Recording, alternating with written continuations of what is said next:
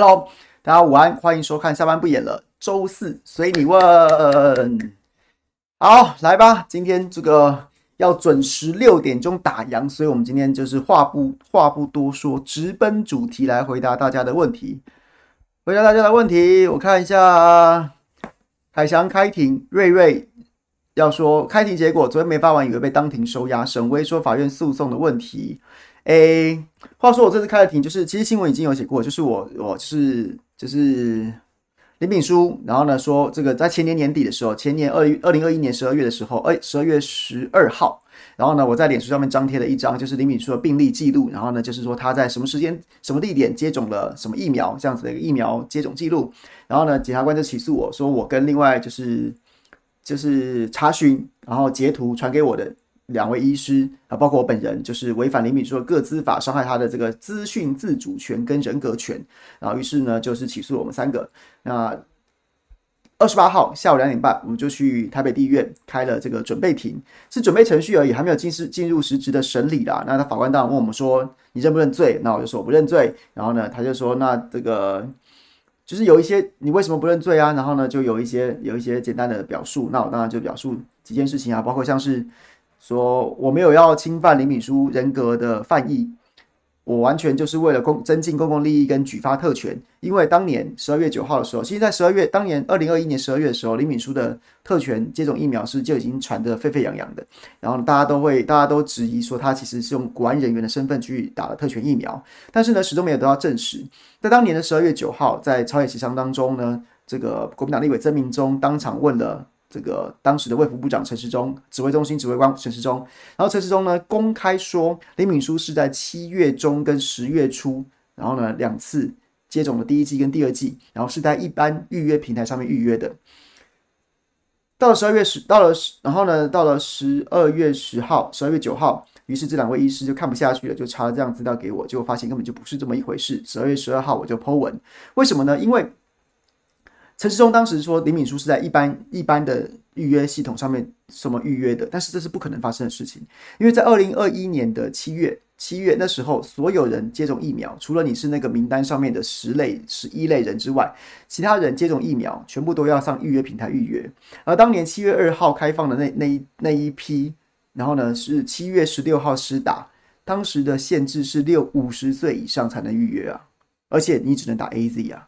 但是林炳书是在当年的七月十五号，也就是开打前一天，他就打到了莫德纳，所以他根本没有预约的资格，而且那时候预约的只是他年龄跟身份都不合不符资格，而且他打的根本不是 AZ，他打的是莫德纳，他显然就被列入了特殊名单了。这是第一件事情。第二件事情，到了十月十月初那一次，十月初那一次，那一次预可以预约第二季的开放年龄也是五十到六十四岁，还五十到六十三岁吧。林秉书也不够，也不符合资格，而且那一批开放的第二剂也是 AZ 啊。那林秉书的两剂都打莫德纳，所以代表什么？代表他绝对不是在一般预约平台上面预约的。当时的卫福部长跟指挥中心指挥官陈时中公然在立法院里面说谎啊！所以我抛出这样子的照片，我抛出这样子的一个截图，我是为了举发特权。除了林秉书本身的特权之外，更重要的事情是中央。中央部会首长在帮林炳书圆谎跟回护他隐瞒资讯啊，所以这当然是跟公共资讯、公共利益有关的。所以我就主张说，我是为了增进公共利益，不是为了侵犯林炳书个人的的资讯权。第二个就是，第二个主张就是，就是。我是在一个完全免费阅读的不演的新闻台粉丝专业上面，那个资法要成立，还要包括像是我为了私人、个人还有第三人，然后呢谋取不法之利益。但是我是抛在一个完全免费阅读的粉砖上面，我没有因此而得到个任何什么私利啊。第三个，我公布的是林敏书接种疫苗的时间、地点跟品项，那这个地方，这个跟一般民众认知的所谓隐私病例不一样吧？这些年来，从二零二一年病毒呃疫苗开始施打以来，上至总统、副总统、行政院长、卫福部长，他们都公然公公开的告诉大家，他在什么时间、什么地点要接种什么疫苗，甚至拍，甚至大家都拍出 S N G 车连线去拍给大家看。所以这个跟一般社会认知的隐私完全不一样啊，完全不一样啊，这根本就不能算是什么隐私啊。所以就我就提出了这以上三点的。的论述，那在准备庭当中就是这样子，准备庭也没有要真正实质审理啦，然后法官就说择期会在开庭实质审理啊，对，大家就这样。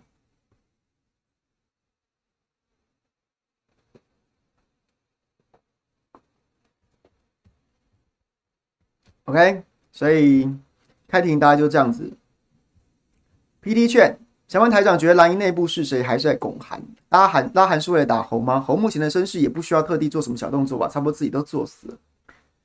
你讲的应该是说，今天稍早之前传出说国民党的初选协调民调要把韩国瑜纳入吧？我当然觉得这是一件超蠢的事情啊，因为超蠢的事情，他就是他就是，在我看来啦，我觉得就是。国民党中央，尤其是傅崐萁这一挂人，他应该还是不想让侯友谊太太容易出现。为什么？假设如果现在现在在选测绘之乱之后，然后现在看起来啊，征召民调，然后呢，就是就是侯友宜应该出现不成问题，不成问题。然后呢，他选那他如果只要被征召获得总统被提名人的身份之后，党中央就没有在这场选战当中就几乎没有戏了。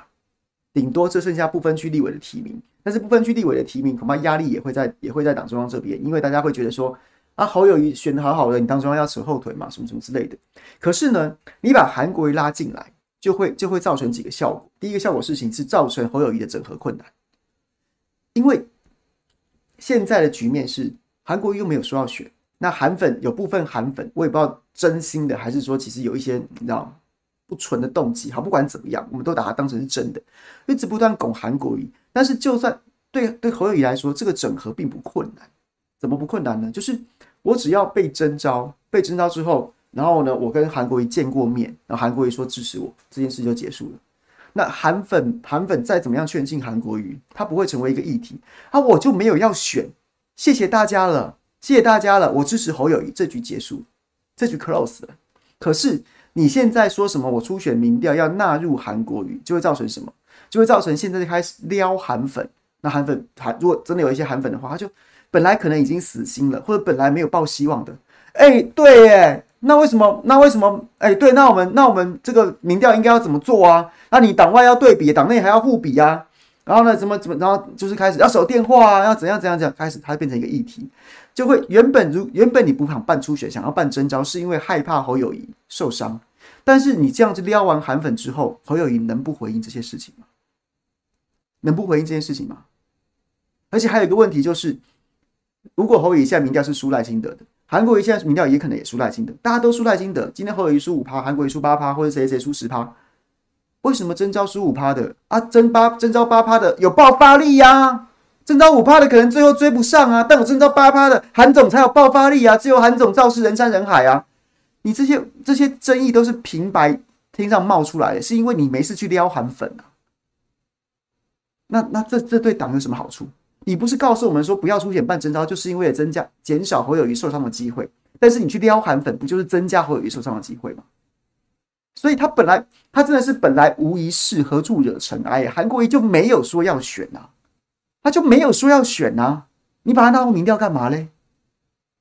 你把他纳入民调干嘛嘞？什么叫做给韩？什么什么叫做给韩粉交代？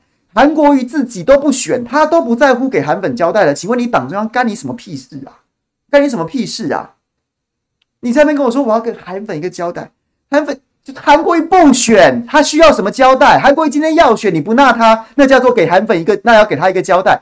他又没有要选，请问一下有什么需要交代的？但是这是为什么？因为当这局变得复杂，变得复杂，党中央就会有位，就会有角色啊。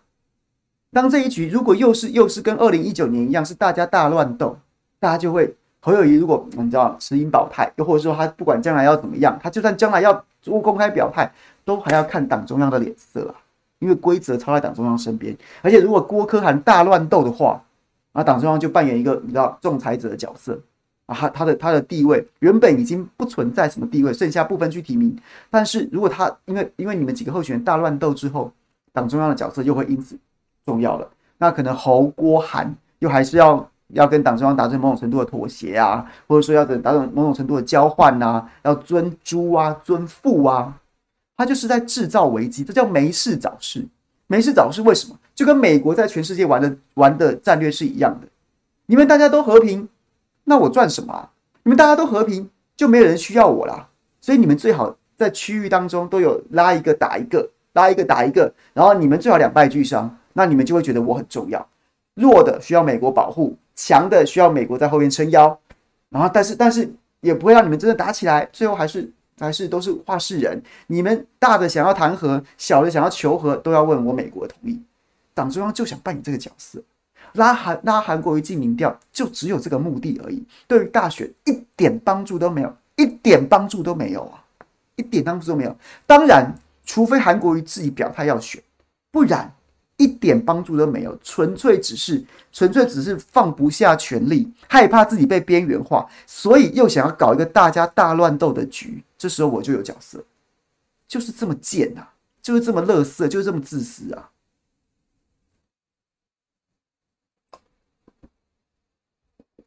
所以，我觉得我为什么会说，我今天下午在在点数上面就说，我觉得国民党这种大选大概挂了，这种大选大概挂了，不是不是民调，不是韩国瑜的问题，是为什么党中央会想出这种事？你是笨到不可思议，还是你真的是你？我我我我我宁可相信没有那么笨，那就是代表什么？那就更可怕，代表你是真的这么坏啊！你是真的这么坏啊！你就你就是不要让你就是不要让。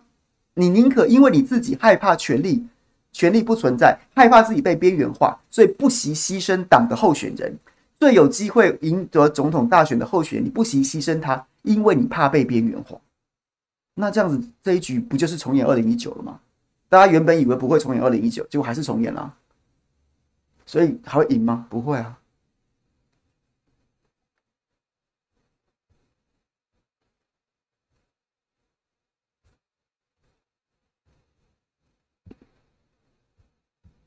对，所以就大概就这样子。好，小香香说，除了问了开庭心得之外，就开庭心得刚刚讲过了。然后呢，费心思逼心得，就是今天稍早之前决定啦，就是呃，松信区跟文山区都决定了，就是徐巧芯跟费永泰，然后呢，徐荣庭跟戴世宝都要纳入党员民调，三成党员民调，呃，汤臣党员投票，七成民调。那当然。挑战者都希望全民调，我也支持全民调，因为就是讲过很多次啊，全民调全民调比较符合真实选举的样貌。你在明年一月十三号投票的时候，难道党员投票有加权吗？国民党一票，国民党员投下去一票算两票吗？没有啊。那你那全民调就是符合整个母体，那为什么不照全民调？但国民党就是这样子啊。那国民党基本上送去投票，他就一定会是这个样子，因为能投票的人就是党员呐，能投能投票的都是党工啊。你要你要。你不能预期那些党工、党员会自己投一票，自废自己的武功啊！党员投票，他们才有存在的价值啊！不然我都要加入这个党干嘛？所以你让他们去决去投票，决定要不要党员投票，那就一定会党员投票。大家都理解我意思吗？难道我投票否掉去投票去否定我自我的存在吗？这不可能的事情嘛！那那能怎么办呢？就实物面，实物面，你就只能希望，你就只能希望徐小新跟徐荣庭加油。请大家多多帮他们拉票，帮忙多拉票。然后呢，在这个也祈祷国民党的党员少数，就是你，你有权，你有资格去投票决议要不要党员投票的，他可能相对还是比较靠近权力的的权力核心，不敢说核心，就相对比较靠近权力的这样子的这样子的党工。那大家只能想办法，想尽办法去拉票，然后同时呢，就是也寄望国民党的党员真的醒了。真的醒了，愿意投资下一代啊，愿意投资新生代啊！你们继续投给费鸿泰，继续投给，继续支持戴士葆，他们会把这个选区输掉之后，你再也拿不回来。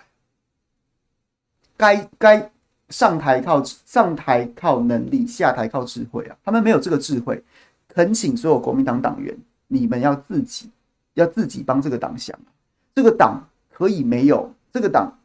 完全没有谁非谁不可！做这么久了，该退就退了，该退就退了。他们不退，就请你就请你们帮助这个党新陈代谢，没有对不起他们啊！你甚至在帮他们呢、难道要让老费选选选选到这选到明年一月十三号输输给许淑华，又或者是让让让赖世宝终于输到这个选区拿不回来，然后下台的被下台的被扫出？被扫出历扫到历史的灰烬当中，如此之难看吗？不，你可以帮他，就是让他在初选当中退出。大家还会在选举的时候，在明年，就是在初选结束之后，到明年大选当中，大家还会尊敬费委员。啊，费委员还可以展有机会展现他的身段，就是如何帮党助选，帮胜出的人助选，然后大家会觉得说啊，这个这个党员做出了选择，那委员也从善如流，你还有机会让他留下好好看的身影啊，而不是明年一月十三号一翻两瞪眼，如果就就这样出局了，大家大家就只会记得你是一个。死都要干，死都不肯放下权力，最后被被民众直接扫出、扫进垃圾堆的这样子的一个人物，所以恳请所有国民党员帮自己，也帮也帮赖委员、费委员一个忙，也帮国民党一个忙，自主新陈代谢。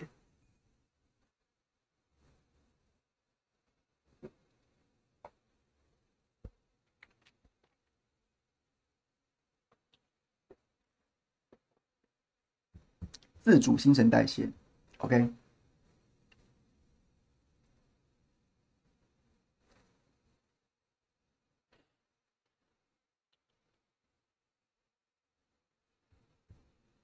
颜宽恒冤不冤？我不知道，但是内容太离谱，确实很离谱吧！因为那个完全不符比例原则，一千万交保，说伪造文书跟窃占国有地，窃占基本上案情本身，有兴趣的朋友，这细节我就不一一讲了，案情本身都有问题。更重要是，这个案子根本没有这么严重，他不是重罪，而且严宽恒刚刚登记参选立委，他是有什么逃亡之余啊？他神经病啊！但是我觉得严宽恒的危公的危机处理还是有些问题，就是检察官他没有声押严宽恒，他是直接给严宽恒交保，是检察官这边裁定他交保，裁定他交保，然后呢，裁了一个一千万五百万，一千万跟五百万其实就是要制造一个犯很重罪的概念。就是很严重啊，一千万呢，邱丽丽才一才一百五还是两百啊？所以严宽恒这么严重，保到一千万，他就是一个完全完全要在，就是个公关办案，他不是一个法律办案，他是一个公关办案。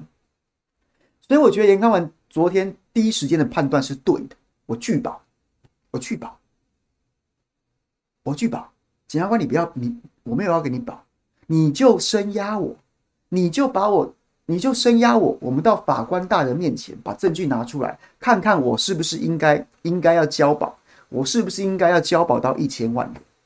你不应该拿钱出来的，我完全反对。如果是他的幕僚，我完全反对。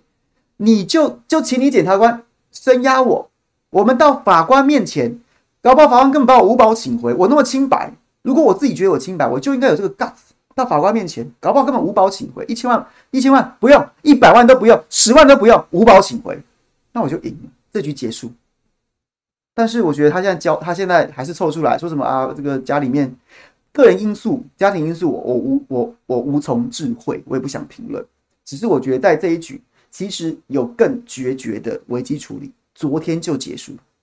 对，所以可是那现在这样子，就可能会这个变成一个。相对来说，战局就延长了，战局就延长了。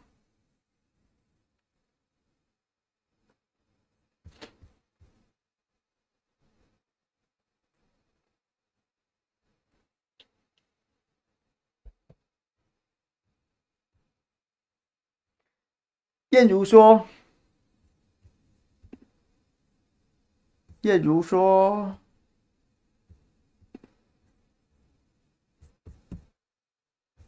我想问，假如国民党现在找郭董来选总统，会比较好好吗？还有，国民党要在二零二四，如果可能，要怎么跟民众党合作呢？我觉得郭好像没有，郭没有办法，不太可能在国民党里面出现了，因为他还是一路都一路走来，每个政治判断都是错的，都是错的。大家都想象一个郭台铭在商业上这么成功，那他一定有很好的、很高明的经理经理人的手腕，然后很强大的团队。可是问题是，他每个决定。都是错的，你到底要我怎么相信他有能力？就像我们之前早先评论张善政在选举当中很多我觉得不够 OK 的地方，他在执政之后不是开始铺路了吗？他在他在选举的时候就很不会处理公关危机，我不知道他是没有能力，还是说他真的轻忽了？那你现在看狒狒事件，不是又再一次凸显他没有公关能力，没有危机处理的能力吗？你不要都怪别人在在洗你啊，你就是。选举的时候，选举啊没，然后大家都讲说没有了，他不会选举，会可会做事啊。所以嘞，有很多会做事吗？有很会做事吗？好像好像好像选举时候的问题就已经暴露过了，只是那时候你你自我催眠说他不会选举，只会做事，结果到了选举之后，选举之后，一样的事情还是一样在发生啊。所以同样的，就是大家都想象想象郭台铭很强哇，这个你看红海这么成功，可是他在转战到政治场域之后，几乎没有做对事情嘞，没有做对事情，那他为什么会是一个好总统呢？所以大家要想想看，你你对于郭台铭会会是一个好的总统候选人这件事情的想象，到底有没有实打实的理论基础？我相信是没有的，大家都是想象的。所以，所以我不觉得，我不觉得郭台铭还有机会出现。每个判断都是错的，甚至于你对他的认知可能都是错的，是大家自大家太美化他了。那你对啊，对，就是这样子。我为什么会觉得？我为什么会觉得狒狒这件事情对对对张善政来说不会是小事？欸？各位各位记得一个前台北县长叫做周锡玮吗？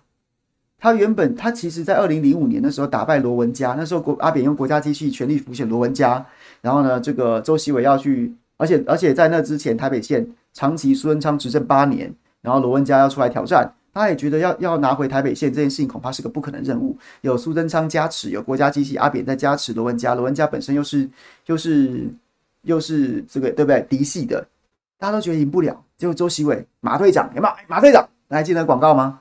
然后呢，他就把台北县给给拿下来了。结果呢，那时候原本声望也不错啊，但是他开始被成被成当成一个二百五，开始被奚落，开始被讽刺，是从什么事情开始的？当然，因素不会是有单一的啦，但是有一个很重要的因素，就是也许年纪比较大一点的朋友都还记得上山打老虎，好像是林口泰山那边，是不是有人传出说在山上看到老虎，然后结果周其伟就就带着人上去打老虎，然后就被大家酸武，哎呦，现代武松啊，哎呦，上山打老虎。那还有一次是，还有一次是那个什么，那个。也是在地方办活动，然后就是好像是体验什么农趣啊，什么农农业农农趣之类的，然后就抓泥鳅。但是现在一般农田哪来的什么泥鳅？它就是连农田都不，这在新北市台北县连农田都不太多了，更何况你还要找到说什么什么什么天这个野生的泥鳅有多难？于是呢，办活动的公关公司就在那边倒泥鳅，有没有？就在田里面倒泥鳅，然后让周锡玮去抓，上山打老虎，下田抓泥鳅。这两件事情就让他的形象开始崩坏。我是不是讲过，民众可以很讨厌你，但是你不能被民众当成傻瓜。那为什么我觉得狒狒这件事情跟老虎这件事情是可以连在一起的？当然有点不一样，情节或许有点不一样，但是它有一个共通性，是是可能致命的，就是它会触及不关心政治的人呐。平常关心这你，你平常讲什么？哎呀，这个这个什么淡北道路啊，或是讲说你讲说什么这个什么什么大秘宝啊？哎呀，这个总图的这个猫腻啊，招标怎么样啊？毛坯屋盖成这样子啊，什么什么之类的，不关心政治的人没有兴趣，他可能也听不懂。可是你连一只狒狒都莫名其妙就杀就被杀了，这件事情，第一个。他他会触及到，就是平常不关心政治的朋友，可能也会看这个新闻，或是对这个新闻有兴趣。然后再来，狒狒死掉了，这件事情很容易理解，就是你连一只狒狒都管不好，就跟上山打老虎一样，大家会可能会觉得很稀奇，吧会看到这个新闻，然后就会发现你在你在搞什么啊，然后就会开始产生对你的既定印象。所以我觉得张善政团队真的要小心。你要护航我也随便。每次我讲到他的议题的时候，就会有人说啊，怎么样怎么样怎么样，或者说，当然我没有意见，我都没有意见，我只是从我的专业告诉你说，这些事情都是危险的，而且我选前就讲了啊，都没人当一回事啊。我每次讲，要么要么不是有人跟我说他会做事不会选举，你是不是要脸书治国了？民进党演的还不够吗？张善政做事做的那么棒，我就是不喜欢他演。I don't care, I don't care，就继续，你就继续这个样子，反正你选上不选上，我也没什么好处啊，你就继续。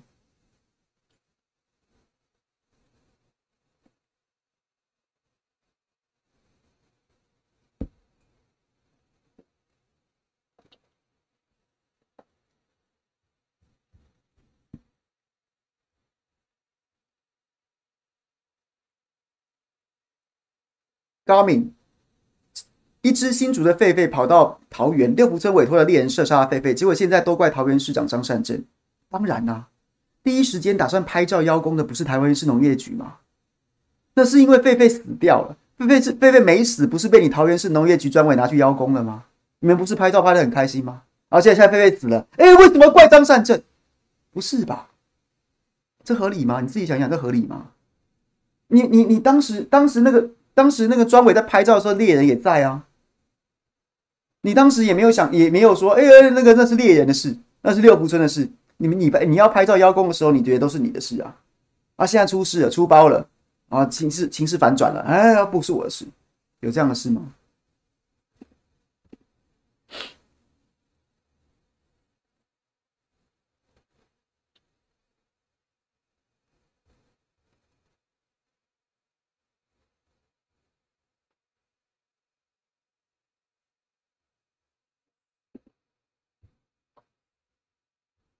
怎么跟民众好合作？这个太难了，这个我不知道哎，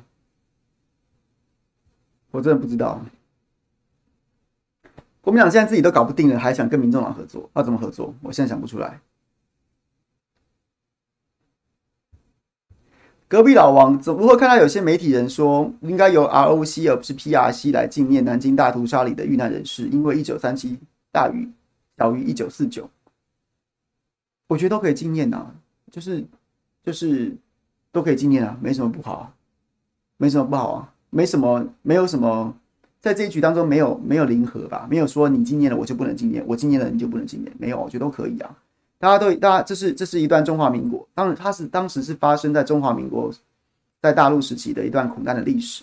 那所有认同认同这些同胞的的人，当然都可以纪念。我我没有觉得说一定要非谁不可，或是只有谁不可这样子。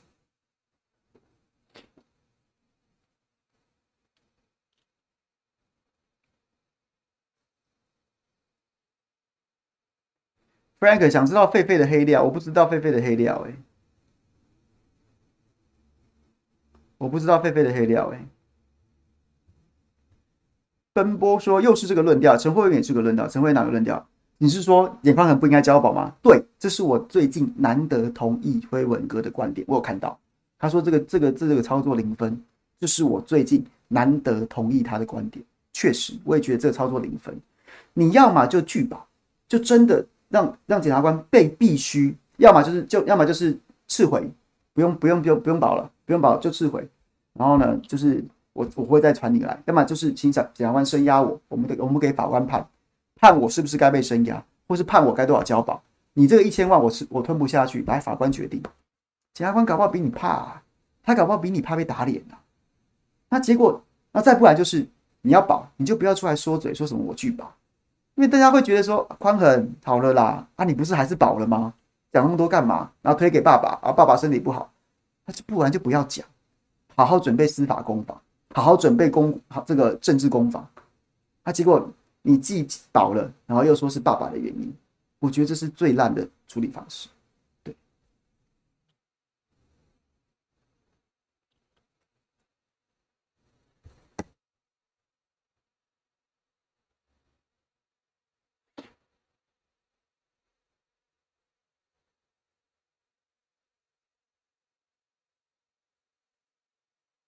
大屠杀纪念的问题，我不觉得这个是个问题哎、这有什么好问题不问题的、南京，南京，南京每年年纪念或者中这个中华人民共和国年年纪念，它就是一段真实发生的历史，发生在这块土地上面，发生在这些人民上面。就算改朝改朝换代，不能改朝换代，也不能不能否认过一九三七年当时发生这件事情啊。那所以中华人民共和国或者在南京要要每年都会纪念这件事情，我觉得很好啊，没有什么错啊。那也不是说中华人民共和国禁念了之后，中华民国就不用禁念，不能禁念。没有啊，中华民国要禁念也是可以禁念的，这个没有什么互斥的问题，它根本不是个议题啊。想要纪念的人都可以纪念，外国人也可以去纪念，因为它就是消逝的三十万生命啊。所以这有什么好争的？我不知道。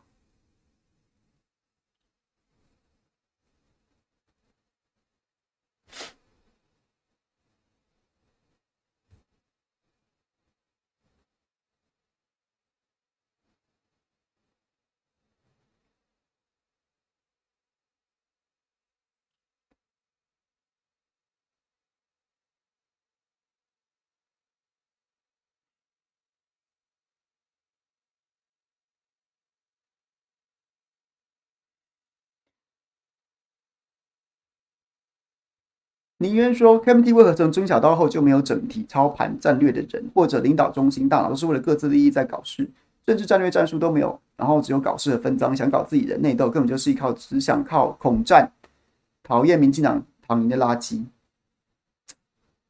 我觉得两件事情啊，第一件事情就是，毕竟马跟金，这是一个时，这是一个时运造成的，就是金当然帮马一路赢了很多，但是马本身也是一个会赢的料，然后所以跟金就是一个一个机缘的组合，所以一路当到总统，从台北市长一路当到总统。那你今天换一个另外一个人来跟金搭配，我觉得未必。马身边如果是不是金，恐怕也未必，因为彼此互相不信任，然后呢，或是说没有到像这样子这么有默契，他也许都不会造就这样子的局面，所以他真的有一点机缘的成分在。二来，在这个机缘机缘发展的过程当中，机缘跟历练是互为因果的，就是因为你打了打赢了很多选战，然后所以你历你你在这过程当中你历练了，那因为因为你有这么多历练的机会，所以让你一直能够更。更有力的打赢下一场选战，所以它是互为因果的。那你自己去想，在在马金之后，国民党就一直在输啊，连中央官员的历练都没有机会了，更何况说你还要说这是在选举整体操盘，那再加上说，再加上说，当有点像，其实我觉得选举有一有点像是中世纪封建时期，然后呢，大家都是贵族，今天你有三百骑兵，我有五百骑兵，然后各各有山头。今天你今天要号召一场十字军东征，起码你要看让让人家觉得你看起来会赢，那些贵族才会才会才会加入你的军队。如果你看起来就会输，然后呢，然后他彼彼此左看右看，好像发生看他也没他也不加入啊，诶，他也好像也没有要加入，那我去送什么死啊？之后的国民党就一直是这个样子的角色，所以他就更没有机会，更没有机会去，你知道吗？你也没有资源去笼络其他人加入，那其他人看你也看你在拉衰。啊他就更不会加入，所以他就更没有历练的机会。所以我觉得国民党就是招就招待他陷入一个负循环。他也是为什么很多人都讲说国民党一定要赶快再执政一次，因为一来你要培养人才，二来是你要你要能够分配资源，不然你就只会你就会永远退缩成一个中型在野党。什么叫中型在野党？就是你你荣获会在县市选举会赢，但是要永远要跨越百分之五十拿到中央执政就不可能了，对啊，因为你要养人才啊。那过去八年没有机会再没有国民党没有一个机会再养出像金溥聪这样的人才了，因为你要想马英九是从台北市长一路选上来的，那啊国民党没有啊，国民党没有再这样子的人啦，没有再有这么完整十来年历练，然后呢台面上的人历练，背后的幕僚历练这样的经验都没有了。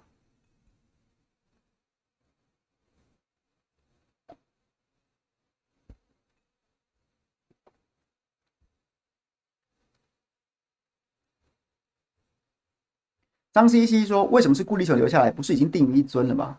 好像没有什么太大的关系吧。就是张西西可能觉得说，这是不是一个总统总统东征了，皇帝御驾亲征了，然后太子爷就要留下来在朝监国的概念？但我觉得应该不是啊，应该不是啊。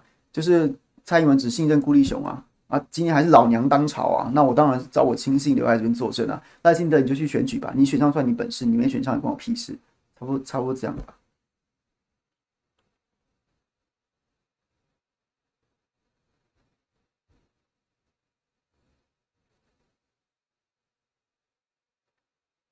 Jobs 严没关可以说的话更多，司法不公、不公不义，录影录影媒体传播更可以显得他被不法对待。你的说法我我不否认，但我只讲两件事情。第一件事情是，我一直都觉得做什么比说什么更有杀伤力啊！你不用在那边絮絮叨叨一直讲，你做一件会让人家真心觉得干好屌的事情，比你说一万句话都有用。第二件事情，有没有人干过这种事情？有啊，苏志芬啊。马英九刚上任的时候，那时候不是抓了两个弊案嘛？一个是这个是这个嘉义，一个是云林啊。陈明文跟苏志芬，苏志芬就真的气饱啊！你关我啊！那时候对马英九来说就是芒刺在背啊，芒刺在背。后来苏志芬的案子就不了了之啊，不了了之啊，因为因为绿营的士气大振，天天悲愤，然后蓝营的就是啊，看这个这个，哎，这怎么处理嘛？然后最后最后这个案子他就没事了，他就没事了。有时候。其实大家都心知肚明，台湾的司法哪有真的独立的？它跟政治的联动性很高啊，所以你就不应该用司法方式处理，你就应该用政治的方式去处理司法，甚至应该说，就算司法是公正的，那司法不是你可以掌握的，你能做的只是从政治上面给司法压力啊。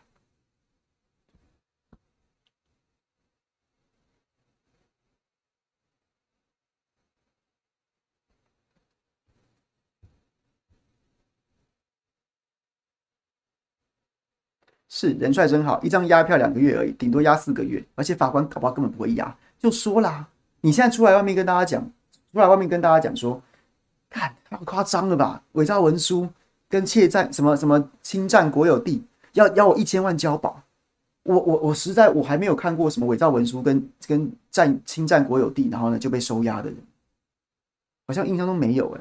今天早上我跟原之直播，原之还特别帮我找了一个案例，有一个侵有一个侵占国有地。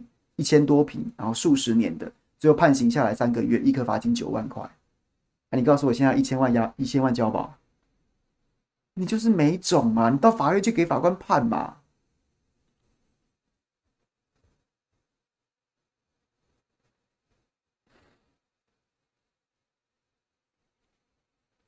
好了，我收回那句没种，不要讲没种了，就是我觉得还是少了那一点决心啊。不够狠呐、啊，你就狠不过苏治芬呐，你就狠不过民进党啊！真的是，真的是，你知道，狭路相逢勇者胜。有时候玩政治，尤其是你跟一些剑巴勒、剑巴勒玩，你就是得比他更狠呐、啊。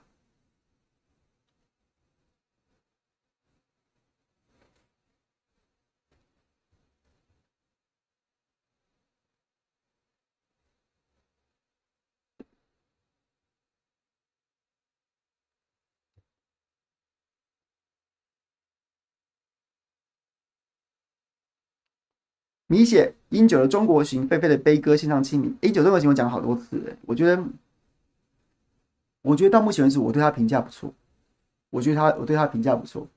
然后呢，什么民国跟总统反而不是我在意的，我我比较欣我比较欣赏的是他，他几个点。第一个点是他跟他跟江苏省委书记信长兴的那一场会面，他讲他是台湾总统，信长兴讲他是讲他是台湾台湾地区领导人，这是什么？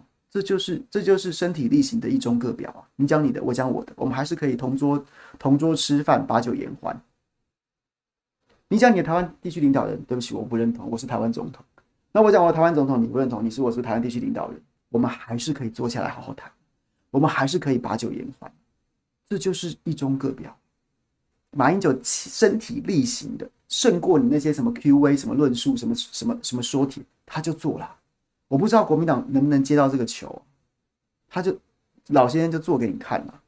然后第二个是我非常喜欢看到他，不管在南京中山陵、南京总统府，还有像是他今天早上不是在在那个在武汉，然后在在在慢跑，然后跟大陆民众的互动，我觉得好久没看到这样子的事了，是有人该做出这样的事情了。就是我们都被媒体或都被政治人物引导的，好像两岸现在已经势同水火。然后呢，将一定老死不相往来，直到兵戎相见。结果没有啊，我们去到那边，大家还是嘘寒问暖，大家还是那个小马哥。他虽然已经老马了，然后眼睛还开坏了，但还是小马哥那种那种亲切，那种人情。我觉得，我觉得那对台湾民众很多民众来说，没有那么政治意识形态冲脑的人来说，他其实是开了一扇窗，两岸还是有机会的，两岸还是可以的，只要我们采取正确的态度跟正确的方法。所以我觉得那个是那个是会感动人的，然后还有什么？我觉得就这几点啊，光这几点我就觉得我就觉得挺好的啊，没什么不好，所以我对他的评价蛮高的。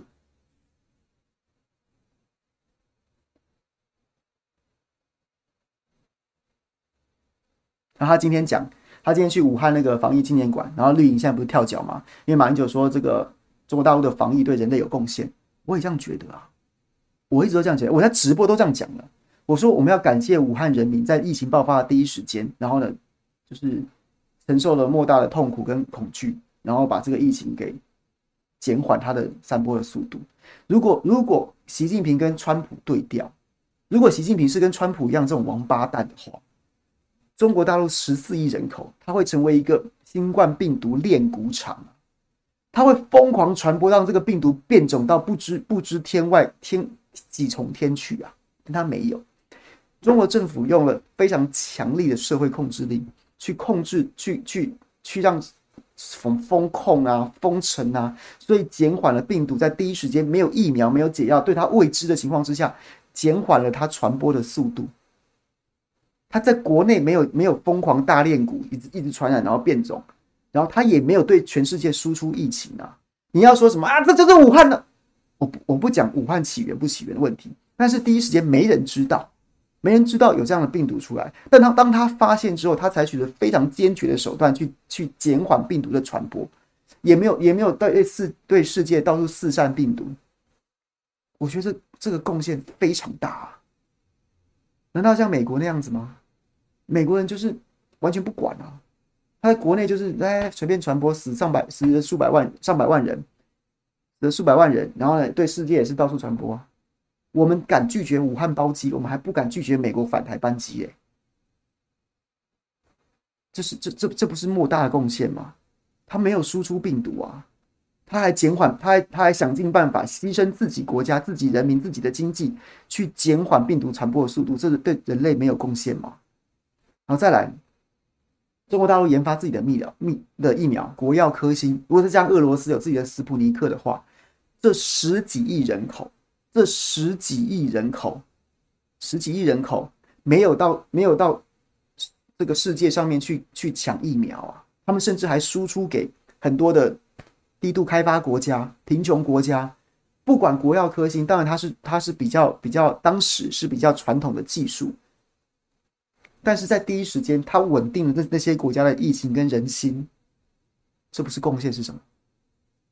如果十四亿人要跑去抢 BNT，要跑去抢莫德纳，当然莫德纳不为美国制的未必抢得到。如果十四亿人垄断了 BNT，然后去抢 AZ 疫苗，也许疫情的防控不会是像现在这样子，反而它填补了那个美国高级疫苗之下，可能相对来说没有那么就是经济状况不好的，或者说取得困难的这些国家的的空隙，被国药跟科兴给填补了。特别是中国十四亿人不用去跟大家抢疫苗，这不是贡献。这不是贡献是什么？所以我就觉得，我觉得很多绿营的朋友跳脚是在意料之中，因为防疫是他们仅少数还能抱着的神主牌。当然，过去一段时间也不好讲的，也不敢讲，不好意思讲的啦。但但是因为马英九讲，所以要跳出来骂，至少还能够换，只能够召唤一些死忠仔。对呀，你怎么这样讲啊？无所谓，无所谓。大家都是明理人，我相信在聊天室当中，此时此刻听我直播的，大家都是明理人。我这样讲，没有什么事是绝对对的，也没有什么事情是绝对错的。但是，但是就如果在过去三年的的的疫情期间，没有中国大陆没有这么强大的社会控制力，跟愿意做出这么大的牺牲，也许疫情不会在此时此刻大家都觉得它已经是历史了。我一直都这样看的。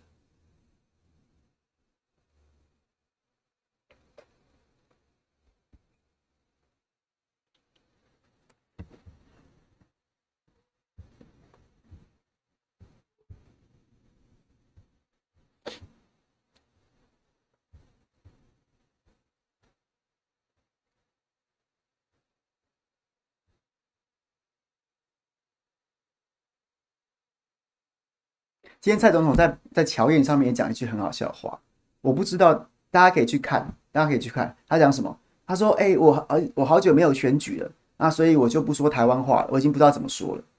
什么意思？就是他练练台语是为了选举，然后因为他不再选举了，所以他就忘记了。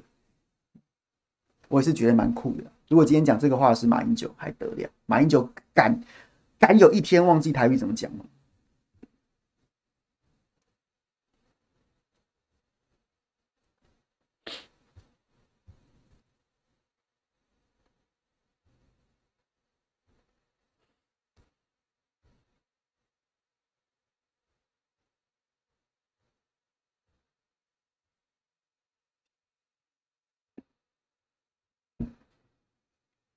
贝贝的悲歌就不讲了、这个线上清线上清明是什么事啊？我不知道哎、我的朋友在早知小黑不是你们的腊肠，主管机关下为何有好多投诉中心跟县市分办中心，让百姓搞不清楚？试问他们的大官也真的有管好下面的事吗？这个我没办法一概而论，这个要 case by case 再回答。对，下次你可以具体的问我，如果我知道我就告诉你。福师哦，李静哲要问福师。今天国安局长蔡明彦到立法院被询，也被问福斯。然后他就是说他会启动国，就国安局会去会去侦办，就会把拉高侦办的层级，然后可能会专案调查。我赞成，我觉得这是 OK 的。然后呢，说是人蛇集团，说越南几位目前查出来说越南几位是都来过台湾的，他们有可能是想要规避那个正式的出境出入境程序，然后再回来台湾打工。这这是目前侦办的进度，看起来有这样的结果。但是九个台湾人，我就不知道为什么。然后呢，这个风电机具上面那个干尸，我也不知道为什么。其实我是倾向相信的。我之前跟大家讲过，去年去年高雄是不是爱河里面一直都有浮尸，然后大家都是自嘲是泪泳客嘛？但是好了，这个生死我们不开玩笑。浮尸，然后呢，那时候就有朋友，也不知道你有没有在线上，他就是比较通晓社会事的，就有讲到说。在那个柬埔寨啊，或是说那些缅甸啊，那些园区被扫荡，被中国公安会直接飞去抓抓人之后，其实很多那种很凶残的产的的的诈骗集团，其实反而还转移基地回到台湾来，所以早先爆发像柬埔寨那样的事情，那样子他们就是他们的手段就是已经超脱过去那种求财求财啦，反正就求财，骗得到骗，骗不到就算了，他们是真的很凶很凶残的，把人抓来啊，管你死活啊。控制你行动，因为我要用你的卡片啊，什么什么之类的，这样子，所以不是柬埔寨关死了三个人吗？然后呢，作风是这样，然后就有可能造成他们就是造成一些一些这种就是致人于死、致人于死的状况发生。那丢到河里是最简单的处理方式啊，丢到河里面去，然后呢，假如你是自杀，反正他们找的本来就是一些中下阶层的穷苦人，也未必会有人跳出来帮他们讨公道。你敢吗？你恐怕也不敢。甚至搞不好根本没有人这么做，丢到河里面去就变浮尸啊！然后官方对官方来说，也是一来投鼠忌器啊！我办下去，扳手打自己脚，全民就看着我，自然管不好。然后呢，所以我也干脆就轻生结案，大家就不了了之，和稀泥。那去年在河里面丢那么多浮尸，然后呢，就是算是被人家注意到了啦。虽然查来查去都是轻生，查无不法，然后但是民众还是注意到了，于是我就把它丢到海上去了。丢到海上去好了，这是一种说法。我个人认为，我个人认为不无可能，因为其实我最近很已经很少看到说什么人蛇集团人口贩运。那如果是人头人蛇集团，人蛇集团就是如果两像过去台湾的经济发展相对于周边国家是一枝独秀的时候，那那那时候偷渡客很多啊，那时候还有什么禁卢不是吗？偷渡客都要放到都要收容在那边。你这几年还有听过什么偷渡客吗？中国大陆沿海的经济发展水准都快要都快要高过台湾了，那底薪都快比台湾都跟台湾至少差不多了，那所以谁还要偷渡来台湾？更何况现在现在越南的也就算了，然后呢还有九个台湾人，全部都是到海边去投投海自尽吗？我觉得我我没有办法被说服，所以真的可以再就是再看一下吧，看我们社会要给我们什么交代吧。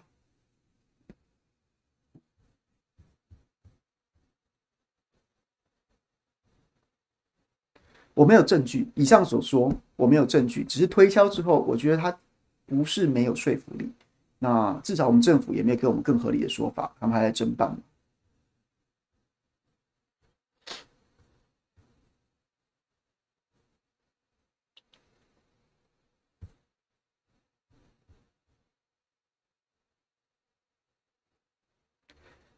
费鸿泰的战力赢得了民进党的候选人吗？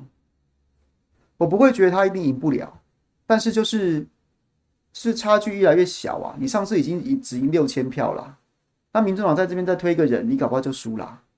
所以赢不赢得了？我觉得输的机会不小。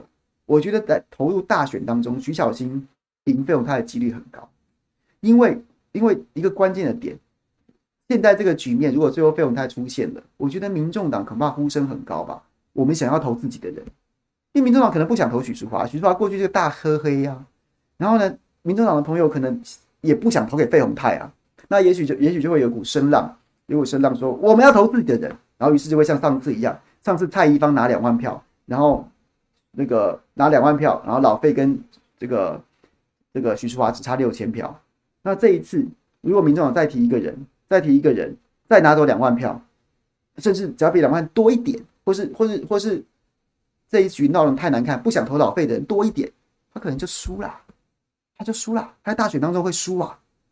可是如果今天，哎，我们我聊天室应该很多民众党的朋友，如果今天国民党最后出现的是徐巧芯，我觉得民众党的朋友接受徐巧芯的程度很高，很高，在我的观察当中很高，他们可以可以接受在在这个区域，民众党未必要推自己的人，我们可以支持徐巧芯。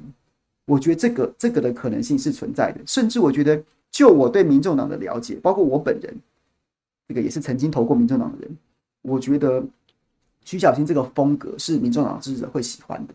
那党中央就未必要在信义区非松信区非要推一个人出来选，可以支持徐巧芯啊。那刚刚老费那个可能出现的危机，在徐小新身上就不会出现。所以我不知道，我不知道大家同不同意。它是它是一个，它会是一个联动的赛局啊！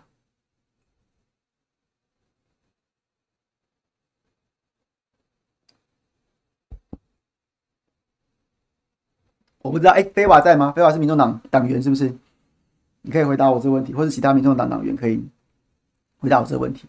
所以，所以就是这样子啊，这是这这这就是这就是盲点啊！国民党，你你你把这个局不放在。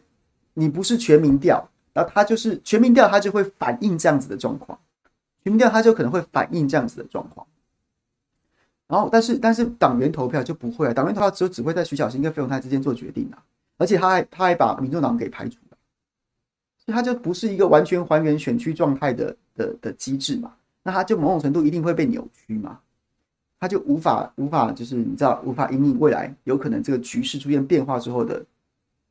的的状况，对，所以我觉得老黑赢赢初选输大选的可能性是存在的，而且比徐小新高很多。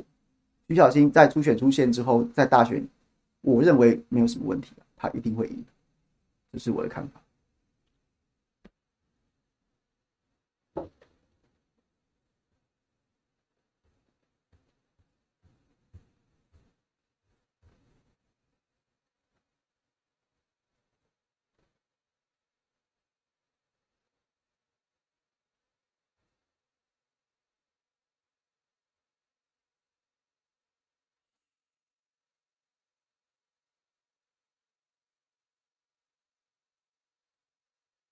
我觉得老费出现，民进党是一，民众党是一定要派人的，因为这一局当中一定很多人不想投给费鸿泰，一定很多人不想投给费鸿泰，所以民众党为了自己的发展，也许他还是无法在单一选区上面直接干掉干掉老费，或是干掉许淑华。可是从民众党的发展的角度来说，只要出现的是费鸿泰的话，民众党一定要派人啊，你就派宝宝出来选啊，他就算没有选上这一席立委，他下一次的议员会比较好选啊，所以一定要派人。那但是民众党从民众党的角度来说，我管你老费去死啊！那所以我一定要派人这样子的，在这样子的赛局当中，这是民众党的最佳解啊。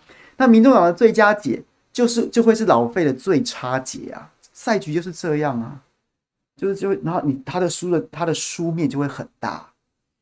可是如果不是他是徐小新的话，那也许民众党就会评估一下，你硬去跟徐小新选，恐怕恐怕大家会被气会气饱啊。就是好。假设有深白存在，我就是看到民众党才投。好，那有这样的人，可是有很多相对来说中间的或浅白的你，就会觉得说，说我下次一定投给宝宝，但是立委看起来还是乔欣有机会赢，那我不要让许淑华当选，我要支持乔欣，他的赛局就会往另外一个方向发展，这是非常有可能发生的。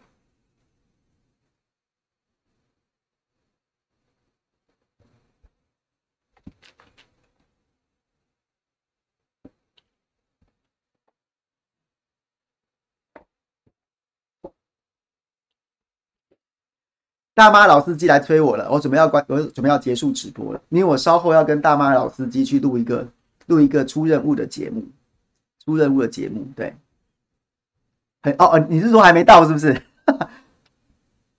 你是说还没到是不是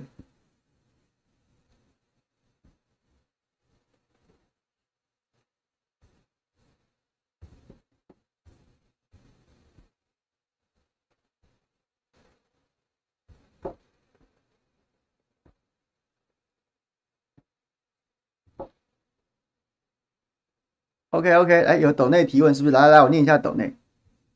好了，问题回答差不多了。这个，给小朋友帮我把斗内贴起来吗？整理一下吗？MC 券，MC 券，这个感谢你，谢谢谢谢。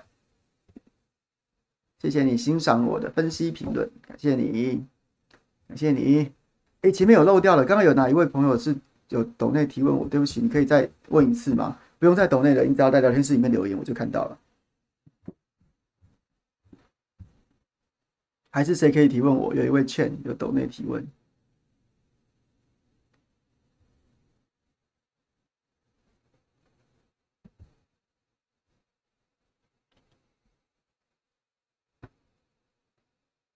我没有瑞瑞说把民众党核心跟实力相通，凯翔把民众党归纳在蓝营了。我没有归纳在蓝营啊，我没有归纳在蓝营，我纯粹从民众党的角度出发。如果今天我看到的是费鸿泰，我一定推人啊，因为费鸿泰一定会流失年轻人选票，我一定要把他接下来啊。我今天年轻人选票，如果老老费，我看我就看他接不住嘛。那我不接下来，然后然后他们可能也不想要投徐淑华，或者是有可能就去投徐淑华。那我一定要把它接下来啊！接下来还可以带动我的部分区选票啊！所以，所以这件事情是，如果如果是费鸿泰出现，民众党民众党不推人，那柯 P 是傻啦，柯 P 傻，所以他一定会推人的嘛。但是徐小新看起来能接住年轻人选票，这时候民众党就会去，民众党的提名就会去思考说，那我的利基是什么？老人票。我可能就没有，我本来就没有老人票啊，蓝绿老人就是都很铁呀。那年轻人票，如果徐小新是一个相对来说比较强劲、能够吸纳的对手，那我在这一区恐怕就未必要冒进，我在别区寻求突破机会。这是一个从民众党角度出发的合理解，对，跟他我跟我视为把他当成蓝的或者黄的没有什么没有什么关系。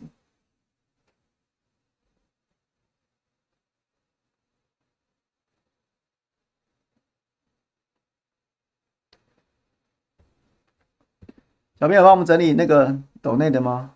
抖当然有抖内提问的那位是谁？是谁？是谁？是谁？他问了什么问题？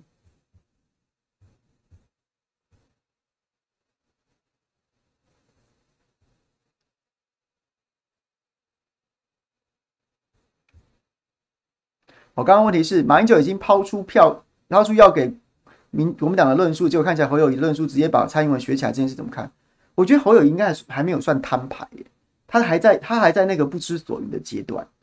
那对，所以所以我觉得侯友宜的状况是，我为什么今天都没讲侯友宜？是因为我我我上我上上周在在大新闻大报告就讲，我觉得侯友宜现在问题是大家不知道帮他讲什么，大家不知道帮他讲什么，因为他就是就是 没有人知道你在干嘛。我今天我今天讲我今天哦煞有介事的帮侯友宜讲了一番话，结果他结果结果后来当他底牌翻开之后，他跟我想的根本不一样。那我岂不是自己自讨没趣，自己找脸找找巴掌打吗？所以，所以大家包括我，其实不关我事啊。主要是国民党很多党公职民代，或是相对相对的侧翼粉砖名嘴，都选择就是干脆不提侯友谊啊。所以侯友谊民调一直掉，没人要帮他讲话，或是大家也不知道怎么讲。我想讲都不知道怎么讲，更何况我也不想帮你讲，免得到时候被你打脸怎么办？因为我不知道你过去过去讲什么，未来葫芦也会卖什么药啊。所以我觉得是这个问题。所以我倒不觉得。侯友宜的现在的但论调是会贴近蔡英文或什么，应该是说他根本无从判断，他还没有开，他还没有亮牌。对，P O X Z F U O P O X Four 还有救吗？没有办法回答这个问题啊，因为不知道是什么，不知道他的论述是什么。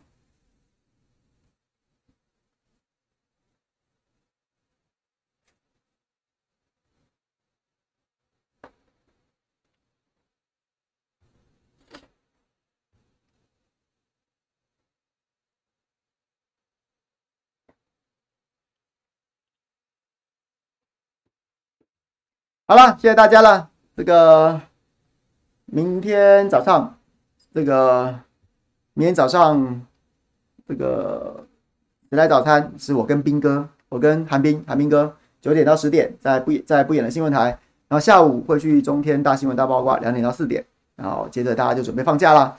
这个我们就明天再会吧，拜拜。